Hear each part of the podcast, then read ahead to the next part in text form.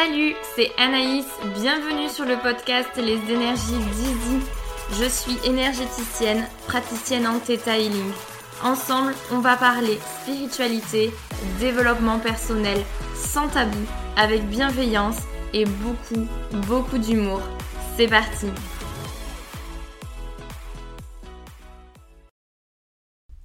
Salut tout le monde, j'espère que vous allez bien, j'espère que vous êtes aussi heureux, heureuse et enthousiaste que moi à l'idée d'écouter ce nouvel épisode de podcast.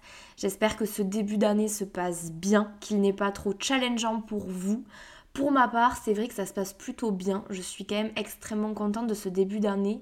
Ce que j'avais projeté est en train de se réaliser et crois-moi bien, ça fait des mois, des mois et des mois que j'y travaille. Donc j'ai plus que hâte de te partager ça, de t'expliquer tout ça et de te tenir au courant des grands événements et des grands chamboulements qui se présentent pour les énergies d'Easy pour 2024.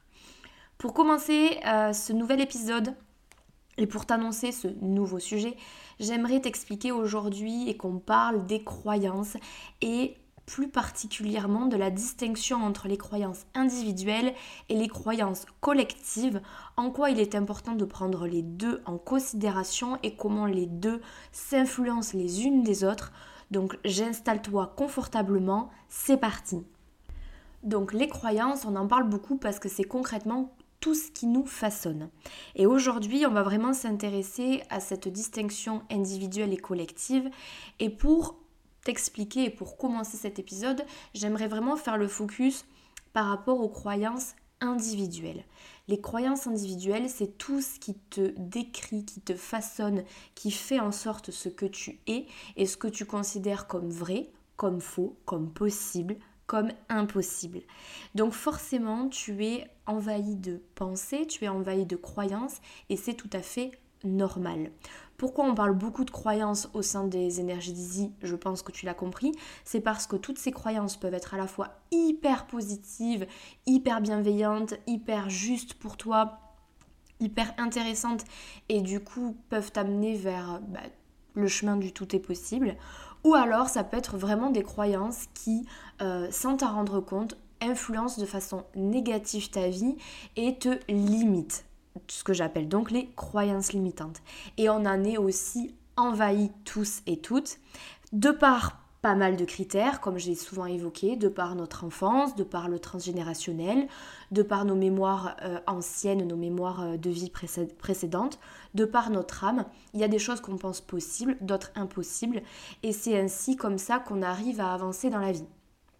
Là où c'est important de mettre en lumière, c'est effectivement lorsque on veut essayer de bâtir quelque chose ou on veut entreprendre un chemin et que nous avons obstacle sur obstacle, soit parce qu'on n'arrive pas du tout à passer l'action parce qu'on a des peurs, euh, soit parce que euh, tout simplement il y a des obstacles qui se mettent sur notre route et qu'on a l'impression du coup c'était pas fait pour nous. Euh, souvent tout ça, ça, ce sont des signes qu'il y a des pensées limitantes et là où c'est aussi très important d'en parler, c'est que les croyances, euh, comme notre esprit, il y a 90% d'inconscient et 10% de conscient. Donc en fait, si on devait vraiment schématiser et euh, simplifier, tout ce que nous sommes est fait 90% du temps de façon inconsciente. Toutes les pensées qui, qui nous traversent sont inconscientes. La majorité du temps pour la très très grande majorité. Donc, euh, d'où l'importance de faire le focus sur les croyances et de, comprendre vraiment comment elles fonctionnent. Donc les croyances individuelles, comme tu l'auras compris, c'est vraiment ce que tu crois toi possible, pas possible, euh, réalisable ou non, euh, voilà. Et ensuite, il va y avoir les croyances collectives. Et les croyances collectives, là où elles vont être hyper importantes, c'est que une fois de plus, la majorité du temps, elles sont inconscientes et elles font partie de ce que tu crois réalisable du Qu'en dira-t-on du c'est bien, c'est pas bien? Donc les croyances collectives, elles sont très très très largement influencées à la fois par le pays dans lequel tu résides, dans la famille dans laquelle tu as grandi et par ton environnement global. Et là aussi, c'est vraiment quelque chose qu'on a tendance à pas prendre en compte. C'est-à-dire que les croyances individuelles, c'est vrai que j'en parle beaucoup, mais je suis loin d'être la seule. Tout le monde en parle. Euh, c'est vraiment quelque chose qui nous façonne. Et c'est vrai que quand tu as une difficulté, tu vas vite penser à ok, mais je pense que ça en fait c'est pas possible, etc., etc. Donc les croyances individuelles, euh, souvent on arrive par de l'aide ou pas, ou individuellement, à finalement les mettre en lumière si on entame le travail. Les croyances collectives, des fois, on ne réalise pas qu'elles existent. Et pourtant, elles ont une grande incidence. Donc les croyances collectives, comme je le disais, elles diffèrent vraiment de là où tu vis. Euh, typiquement, bah, c'est culturel en fait, les croyances collectives, si on devait vraiment expliquer ça comme ça. Dans certains pays, bah, par exemple, manger de la vache, euh, je pense à l'Inde, euh, c'est absolument impossible. En France, ça fait partie des mœurs. dans certains pays, le fait d'être la polygamie, c'est vrai que j'adore cet exemple, ne me demandez pas pourquoi. dans certains pays, c'est la normalité dans notre culture française, pas du tout. Et en fait, ces croyances-là, dans lesquelles du coup on a baigné et on a grandi, vont elles aussi façonner. Donc elles vont à la fois parfois renforcer nos croyances personnelles, et des fois elles vont venir se tirer une balle l'une et l'autre dans le pied, et c'est là où le travail et le processus de déconstruction peut être parfois un petit peu compliqué. Donc là où la croyance collective et individuelle peut venir un peu s'entrecroiser et poser des obstacles, c'est lorsque toi tu penses foncièrement quelque chose de juste, de vrai, d'aligné avec toi, mais que dans l'environnement dans lequel tu es, dans la culture dans laquelle tu es, c'est complètement euh, alors ou banni ou mal vu sans être dans quelque chose d'interdit, mais quelque chose de mal vu, de non accepté, de voilà, le candidaton euh, négatif. Et c'est là où parfois tu vas avoir du mal à soit ben, incarner pleinement qui tu es, ce en quoi tu crois, ou alors ça peut aussi, lorsque tu es en plein processus de changement de toi, de croyances limitantes, personnelles, te dire non mais en fait, euh, moi, il y a toujours un petit blocage, toujours une petite résistance, et la résistance c'est l'environnement dans lequel tu as grandi. Et là tu te dis non mais en fait, moi ok, je commence à éventuellement croire au fait que ce soit possible, mais en fait je vais jamais y arriver parce que culturellement parlant, là où je suis, ça va pas passer. Et c'est là où tu vas me dire, il faut que je déménage. Pas du tout, pas forcément, mais c'est là où le processus va devenir beaucoup plus intéressant parce qu'il va falloir aller libérer et transformer la croyance sur tous les aspects. En Theta Healing, euh, j'en parle beaucoup. Je pense que j'en ai parlé dans les premiers épisodes de podcast sur le Theta. Euh, quand on débloque une croyance, quand on la transforme, on la transforme sur les quatre niveaux. On parle donc de l'enfance, on parle du transgénérationnel, on parle de l'âme et on parle, alors moi je vulgarise en disant le karmique, en fait on parle de niveau historique. Et le niveau historique, en fait c'est le terme beaucoup plus juste, ça va englober à la fois le processus karmique des vies antérieures, mais ça va également enclencher et induire les euh, croyances collectives profondes. C'est vrai que si tu as vécu beaucoup, beaucoup de vie dans une certaine culture, ou si tu as grandi dans une certaine culture où vraiment certaines croyances sont extrêmement marquées, bah en fait, ça fait partie complètement de toi, complètement de ta normalité, et c'est beaucoup plus euh, complexe de le mettre en avant. En fait, le niveau historique, c'est peut-être le plus euh, difficile à prendre conscience parce que les vies antérieures, ben, on les a oubliées lorsqu'on s'est incarné. Et le niveau euh, historique comprenant les croyances collectives très puissantes, ben, pareil, ça fait partie tellement des mœurs qu'on n'y pense pas. Typiquement, je pense que interroge-toi les fois où tu t'es dit oui, ben ça, je pense qu'en fait j'ai un petit problème qui vient de là T'as pensé à ton enfance, t'as pensé éventuellement à l'éducation de ta mère, ta grand-mère, etc. Éventuellement, à force d'écouter certains épisodes, tu t'es peut-être dit du karmique, mais est-ce que tu as envisagé que la culture dans laquelle tu as grandi a pu te freiner dans tes projets? Franchement, pas souvent, assez rarement. On le voit assez rarement. Si tu l'as fait, tant mieux, félicitations, hein, je ne suis pas là pour dénigrer quoi, qui que ce soit, mais c'est beaucoup plus rare, c'est vraiment quelque chose auquel on ne pense pas. Et c'est vraiment l'objet de, l'épisode, c'est de t'interroger, de prendre en considération aussi que le pays et l'éducation dans laquelle tu as grandi, au-delà de, l'enfance vraiment, a une incidence.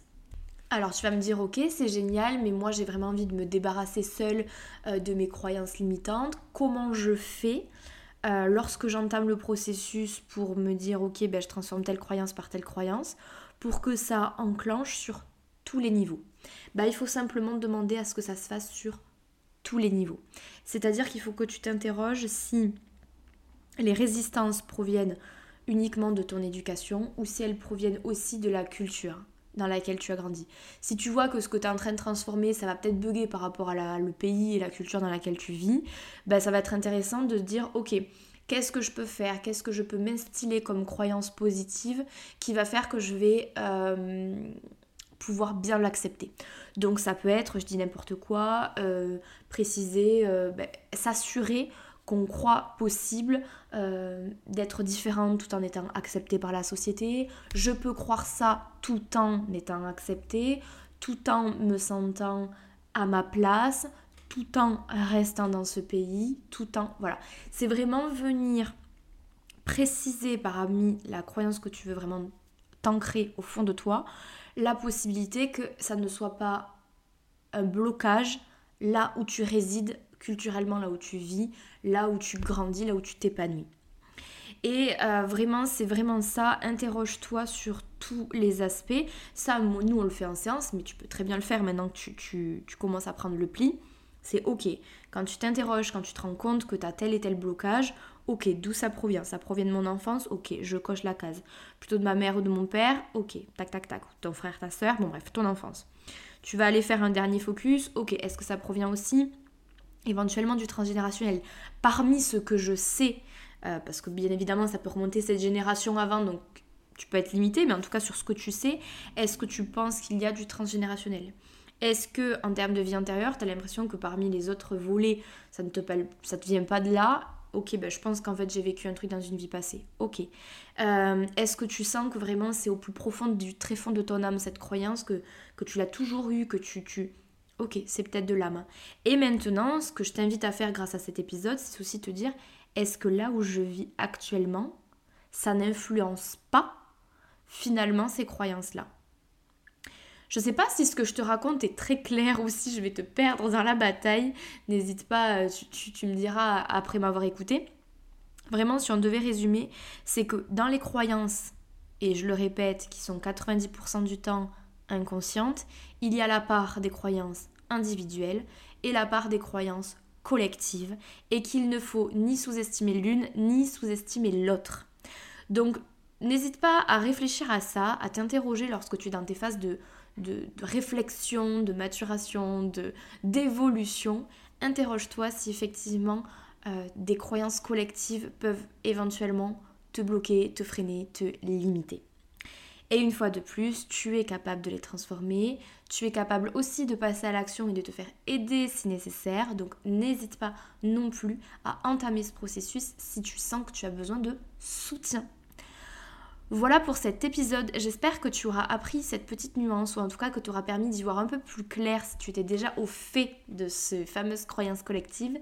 N'hésite pas à t'abonner pour être sûr de ne louper aucun épisode. N'hésite pas à me faire part de tes retours pour me dire si tu as identifié des nouvelles choses, pour me dire si tu avais conscience ou non de ce fameux système de croyances individuelles et collectives.